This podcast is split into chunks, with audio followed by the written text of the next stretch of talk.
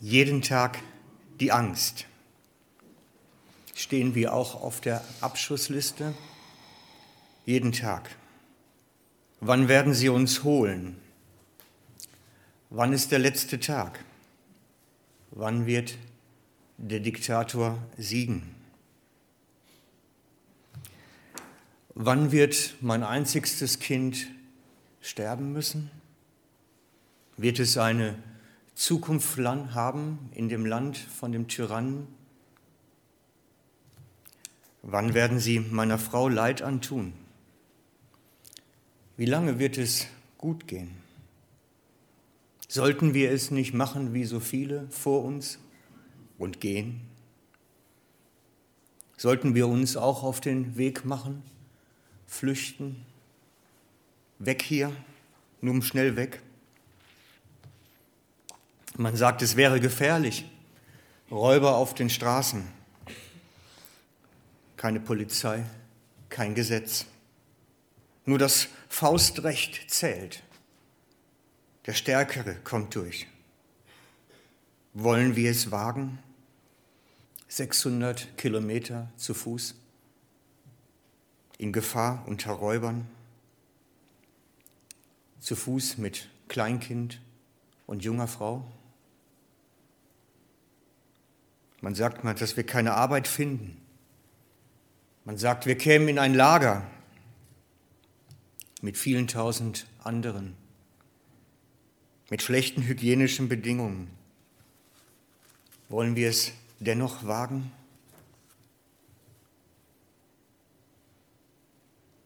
Josef erschien im Traum ein Engel des Herrn und sagte, steh auf, nimm das Kind und seine Mutter, flieh nach Ägypten. Bleib dort, bis ich dir neue Anweisungen gebe, denn Herodes wird das Kind suchen lassen weil er es umbringen wird. Da stand Josef mitten in der Nacht auf und machte sich mit dem Kind und dessen Mutter auf dem Weg nach Ägypten. Dort blieb er bis zum Tode des Herodes. Jesus war ein Flüchtlingskind für eine längere Zeit. Er hat genau die Geschichte, die sich im Moment gerade da unten abspielt, erlebt. Genau das Gleiche. Die Bilder sind fast austauschbar. Es liegen halt nur 2000 Jahre dazwischen. Schon zur Zeit vom Herodes gab es solche Flüchtlingsströme, insbesondere von Juda heraus, nach Ägypten.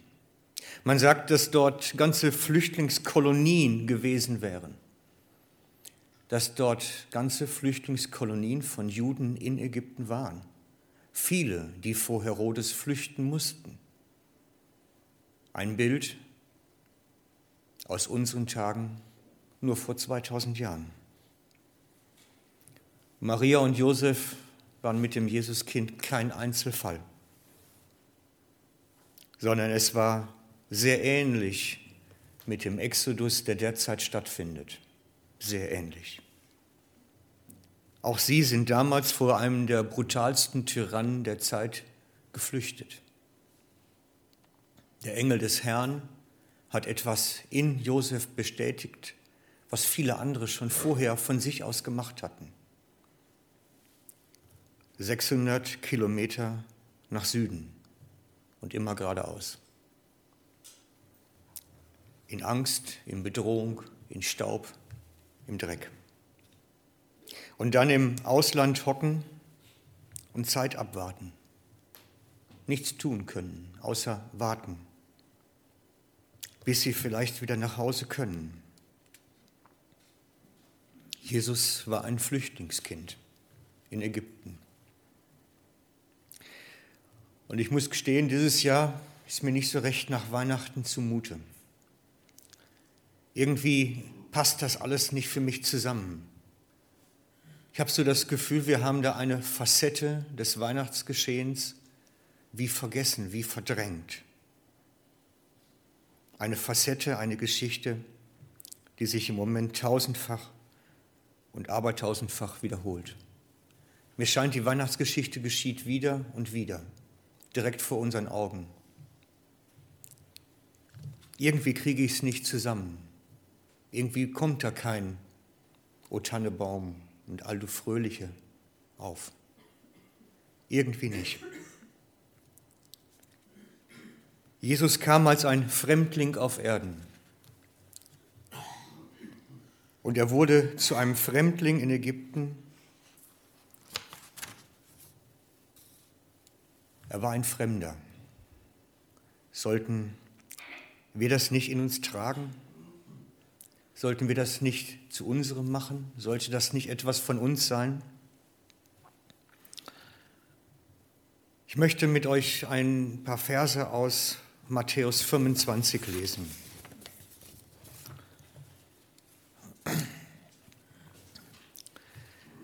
Dann wird der König denen zu seiner Rechten sagen, Kommt her, ihr Gesegneten meines Vaters, und erbt das Reich, das euch bereitet ist seit Grundlegung der Welt. Denn ich bin hungrig gewesen und ihr habt mich gespeist. Ich bin durstig gewesen und ihr habt mir zu trinken gegeben. Ich bin ein Fremdling gewesen und ihr habt mich beherbergt. Ich bin ohne Kleidung gewesen und ihr habt mich bekleidet. Ich bin krank gewesen und ihr habt mich besucht. Ich bin gefangen gewesen und ihr seid zu mir gekommen. Dann werden die Gerechten antworten und sagen, Herr, wann haben wir dich durstig gesehen? Und wann haben wir dich hungrig gesehen? Und wann haben wir dich gespeist oder durstig und wir haben dir zu trinken gegeben? Wann haben wir dich als Fremdling gesehen und haben dich beherbergt? Oder ohne Kleidung und haben dich bekleidet? Wann haben wir dich krank gesehen oder im Gefängnis und sind zu dir gekommen? Und der König wird ihnen antworten und sagen, Wahrlich, ich sage euch, was ihr einem dieser meinen, die kleinsten Brüder getan habt, das habt ihr mir getan. Was ihr einem dieser meiner geringsten Brüder getan habt, habt ihr mir getan. Kann ich das Jesuskind da auf der Straße sehen? Kann ich Jesus in dem Kind sehen? Es ist Weihnachten und das gehört zur Weihnachtsgeschichte hinzu. Das Wahrnehmen, Jesus war auf der Flucht. Ich muss gestehen, mir bleibt so ein bisschen die Weihnachtsgans im Halse stecken. In Anbetracht dessen, was wir als Weihnachten leben und was damals Weihnachten geschehen ist. Ich habe so das Gefühl, es hat so wenig miteinander zu tun. Das Geschehen vor Ort und das, was wir daraus machen. Und damit meine ich nicht nur die Welt da draußen, die versuchten Konsum fest draus zu machen, sondern auch uns in den Gemeinden, dass ich den Eindruck gewinne, an dem, was seinerzeit geschehen ist, sind wir gar nicht mehr so recht dran. Das ist irgendwie so weit weg. Bitte versteht mich jetzt nicht falsch. Es geht mir nicht um Spenden, es geht mir nicht um Geld. Es geht mir auch nicht um irgendwelche Demos und Aufrufe. Es geht mir um etwas, was viel tiefer sitzt. Etwas, was mit uns, mit unserem Selbstverständnis zu tun hat. Es geht mir um das Wesen von Kirche, um die DNA, müsste man sagen, um unsere DNA.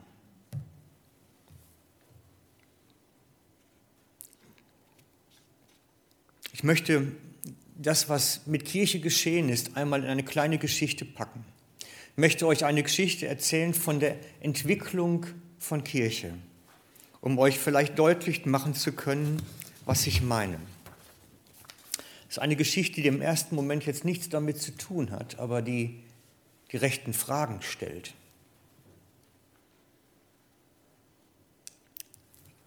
Ein Tal in den Schweizer Bergen. Irgendwo zwischen Kandersteg und Engadin, irgendwo da ganz hinten südöstlich. Da gab es immer schon ein Tal mit gefährlichen Winden. Es weht dort mächtig. Ist noch viel schlimmer als in Ulrichen. Ich weiß nicht, ob da jemand schon mal war, wenn die Winde losgehen. Da bläst es einen vom Töff oder vom Velo. Es sind dort so intensive Winde, dass es häufig und starke Wettereinbrüche gibt. Innerhalb von kurzer Zeit könnte sich das Wetter vollständig verändern. Eben noch ein schöner Sommertag, der die Wanderer einlud, die Berge und Wälder zu durchstreifen, zieht schnell innerhalb kürzester Zeit das Wetter anders auf. Die Regenwolken nehmen zu und innerhalb kürzester Zeit geht das Unwetter los, das einen bis auf die Knochen durchnässt, die Orientierung verlieren lässt. Noch schlimmer ist es dann im Winter wenn man in so etwas hineinkommt. So Schneeschuhwanderer und ähnliches haben riesig Probleme. In den Tagen der Vorväter ist in diesem Teil der Alpen immer wieder Wanderer ums Leben gekommen, haben sich verirrt, haben sich verlaufen, sind erfroren. Immer wieder. In den Tagen der Vorväter. Einige ältere Männer, schon Pensionäre, die solch ein Unwetter überlebt haben, bauten vor langer Zeit dort eine Hütte. Einfache Holzhütte, eine Notunterkunft für verirrte Wanderer, wo sie sich hin verirren konnten, wo sie eine Notunterkunft hatten, eine Aufnahme finden konnten. Dort bekamen sie etwas zu essen, einen Tee, ein warmes Bett und man freute sich über jeden, der zur Hütte fand. Zudem stellte man im ganzen Tal Wegweiser auf, dass wenn jemand in so ein Unwetter geriet, dass er wusste, wo er Unterschlupf finden konnte. In der darauffolgenden Zeit konnte man vielen helfen, die in diesem Abschnitt der Berge in Not gerieten. Einige von ihnen blieben bei der Hütte und halfen ihrerseits mit, dass auch weiterhin Menschen Notunterkunft finden konnten, dass sie gerettet wurden, versorgt wurden.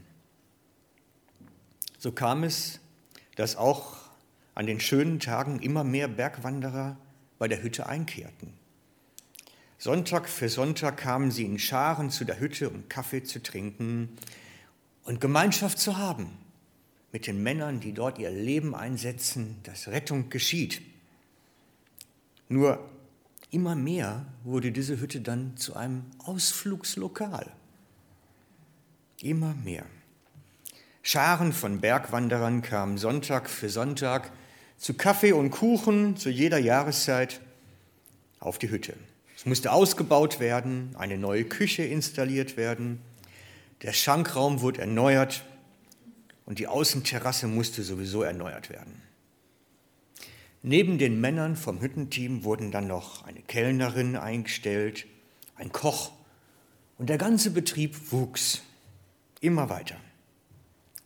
Aber auch weiterhin war die Wetterunbeständigkeit ein Problem, ein großes Problem. Und immer wieder wurden Menschen gerettet. Wegen des gestiegenen Komfortbedürfnisses in unseren Tagen wurde dann das einfache Matratzenlager durch schöne, komfortable Zimmer mit Dusche und WC ausgetauscht. Es gab sogar Schocki auf dem Kopfkissen, so wie man das von den großen Hotels kennt. Insgesamt mehr und mehr wurde aus einer Rettungshütte ein Hotel- und Gastronomiebetrieb. Es war etwa zu der Zeit, als dann eine große ausländische Wandergruppe in dem Tal Bedrängnis geriet. Sie hatten sich völlig verlaufen, mehrere Kars voll Personen, irgendwo falsches Schuhwerk, völlig daneben den Schuhen. Und es wurde bald Abend, Jeder Quadratmeter in diesem inzwischen als Restauration und Hotel umgebauten Hütte musste mit Matratzen ausgelegt werden. Die alten Matratzen wurden vom Speicher geholt und der ganze Fußraum wurde ausgelegt mit Matratzenlager, dass man sie unterbekam. Plötzlich hörte man fremde Stimmen, roch fremde Gerüche, musste mit komischen Umgangsformen leben. In der schönen Berghütte herrschte Chaos. Und so kam es, dass bei der nächsten Mitgliederversammlung des Vereins dann natürlich das zu einem vorherrschenden Thema wurde. Auf der einen Seite die, die sagen, wir können nicht den regulären Hüttenbetrieb, also was meint Restauration und Hotel, zugunsten solcher Wanderidioten vernachlässigen. Wir brauchen die Einnahmen aus dem Betrieb und das Wohlwollen der Gönner unserer Arbeit um den laufenden Betrieb zu finanzieren, die Gehälter zu zahlen, die Baukredite zu tilgen und vieles mehr. Auf der anderen Seite standen natürlich die, die die Wurzeln in der Hütte hatten und daran erinnerten und sagten, wir haben einen Rettungsauftrag. Wir sind nicht Hotel in erster Linie, wir sind Rettungshütte in erster Linie. Aber es war leider eine kleine Minderheit. Da man den Konflikt aber nicht bis zum bitteren Ende austragen wollte, suchte man dann so eine typisch schweizerische Konsenslösung. Gibt es ja immer. Man findet immer irgendwie einen Konsens. Es musste doch möglich sein, dass es für alle irgendwie stimmt. Und fand das dann auch schließlich. Man machte es sich relativ einfach. Man stellte die Eifrigen der Rettungsmannschaft an. Die kriegten einen Anstellungsvertrag. Geld hatte man ja weitestgehend genug. Man machte einen Vertrag mit ihnen und schickte sie dann in das Nachbartal. Denn da gab es auch Winde und da verirrten sich ja schließlich auch Menschen und da musste ja auch eine Hütte hin und da musste auch gerettet werden. Da sollten sie retten. Sollen sie doch da eine Rettungshütte bauen, dann können wir in Ruhe unseren Betrieb aufrechterhalten. Man hatte eine ganz elegante Lösung gefunden. Wann war sie losgeworden? Die, die loszogen beim schlechten Wetter. Jedoch ohne diese Personengruppe, die man da ausgesandt hatte, trat der Rettungsgedanke nun vollständig in den Hintergrund. Nein, es sagte niemand mehr, wir wollen das Retten einstellen. Das sagt man nicht weil das ist ja schließlich unsere Bestimmung. Nein, man hat einfach die Aktivitäten, die Ressourcen umgeleitet, ganz elegant, sodass man für das Eigentliche eigentlich gar keine Priorität mehr hatte, keine Ressourcen mehr hatte. Und so verrotteten die Schilder. Und heute sind die Schilder im Tal alle verfallen. Wanderer, die vom Unwetter überrascht werden, finden nun nicht mehr zur Hütte. Man hört immer wieder ganz grusige Geschichten von Leuten, die in Not geraten. Aber die Hotellerie, Dufentlou heißt es, glaube ich, oder Dufentfou in Französisch, ich kann das nicht. Der verrückte Wind läuft super. Ich habe euch die Geschichte erzählt, weil es mir um etwas viel Grundsätzlicheres als unser Handeln geht. Es geht mir um das, was wir sind. Und ich möchte es an einem kleinen Beispiel deutlich machen, denn mir hat schon mal jemand gesagt, du willst doch nur, dass wir das und das jetzt machen. Nein, ich möchte nicht unser Handeln verändern. Darum geht es mir nicht. Ich möchte nicht, dass wir jetzt losziehen und überlegen, wie können wir den Leuten, die da auf der Straße sind, irgendwie helfen. Ich möchte es an einem kleinen Beispiel deutlich machen. Um mich so ein bisschen fit zu halten, persönlich, gehe ich morgens hin und wieder joggen. So fünf Kilometer, sechs Kilometer, das ist so eine schöne Strecke bei uns an dem kleinen Fluss runter, keine Autos, man kann ganz gemütlich morgens joggen. Und dafür habe ich mir dann eine Thermohose jetzt gekauft für den Winter und ein paar vernünftige Schuhe und sowas alles und ein Walkman, dass ich Musik hören kann oder Predigten. Ich würde mich jedoch nie als Läufer bezeichnen, weil ich habe einen Freund, der das macht. Der ist Läufer. Der läuft nicht, sondern der ist Läufer. Der macht sich richtig Pläne, wie er besser trainieren kann. Der stellt seine Nahrung darauf ab. Der hat einen Coach, wie er seine Körperbewegungen optimieren kann. Und all diese Dinge, im Winter gibt es ein entsprechendes Programm. Ich würde nie sagen, ich bin ein Läufer. Ich laufe ab und zu. Er ist Läufer.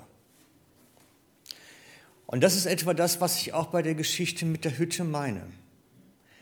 Es geht nicht um das, was wir tun, sondern um das, was wir sind. Und ich glaube, dass wir die Neigung haben, nur zu überlegen, wie können wir vielleicht noch einen jetzt evangelistischen Gedanken mehr aufnehmen? Wie können wir einen diakonischen Gedanken mehr aufnehmen? Nein, darum geht es mir nicht. Es geht mir darum, um unser Selbstverständnis, um die DNA.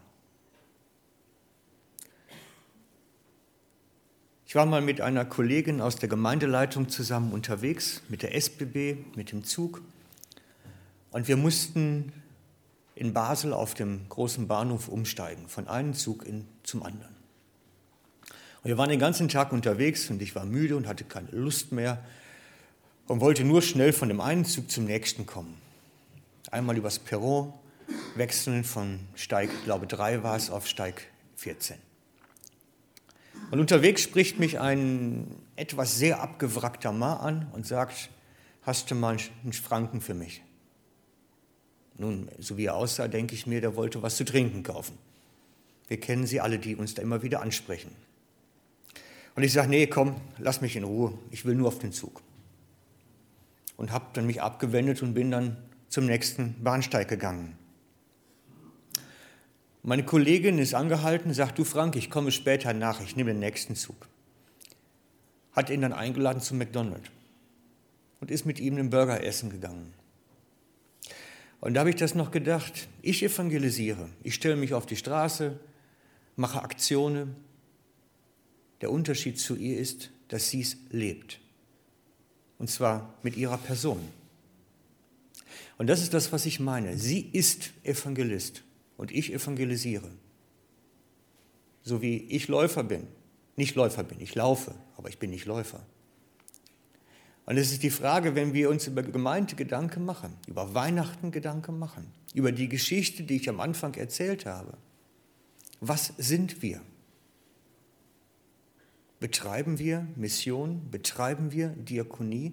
Oder sind wir Mission und sind wir diakonisches Handeln? Da ist der Unterschied. Ich habe die Geschichte bewusst am Anfang mit Fotos von der Flucht aus Syrien im Moment gezeigt. Ich habe es bewusst gezeigt, weil die Menschen da unten recht weit auf der Flucht sind. Und ich in den letzten Monaten mehr und mehr mit Menschen, die so auf der Flucht gewesen sind, zu tun bekommen habe letzte Woche noch mit einem Mann aus dem Südsudan, aus Darfur, der vor einigen Jahren in die Schweiz geflüchtet ist, mit Schleppern übers Meer. Er könnte auch seine Geschichte erzählen. Ich hatte auch sogar überlegt, ob ich ihn mitbringe heute Morgen, dass er sie erzählen kann. Wie das ist, da auf dem Meer.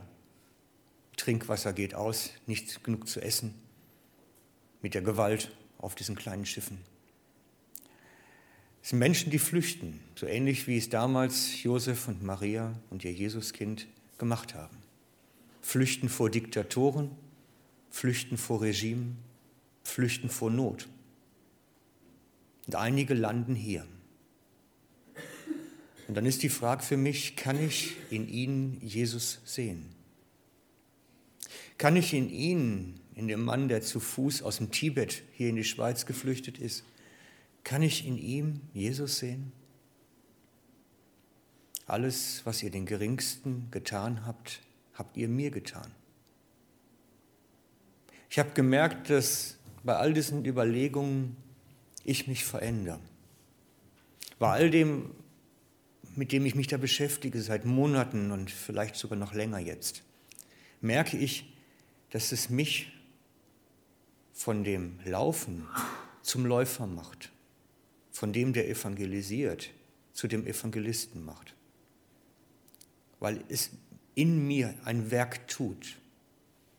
Diese Frage, kann ich in dem Jesus sehen? Kann ich in dem Flüchtlingskind Jesus sehen? Die Schweiz ist ein Flüchtlingsland, wo viele hinströmen. Und es macht vielen Mühe und Ärger. Die wollen ja schließlich nur was von dem Kuchen abhaben. Ja, das ist möglich, das ist so. Ich denke, das stimmt sogar. Aber war nicht das Volk Israel auch wegen der wirtschaftlichen Not in Ägypten das erste Mal? Sind sie nicht auch aus Hungersnot nach Ägypten geflohen? Ich denke, wir müssen da unseren Horizont ein bisschen größer machen, damit Weihnachten werden kann in unseren Herzen. Damit wir den größeren Horizont kriegen und die Weihnachtsgeschichte vielleicht mal eine andere Betonung bekommt. Dass Weihnachten sich nämlich gar nicht so sehr um uns, um unsere Bedürfnisse, unsere religiösen, spirituellen Bedürfnisse dreht, sondern die Frage stellt, kann ich Jesus in dem Kind auf der Straße sehen? Ich möchte nur mit uns beten.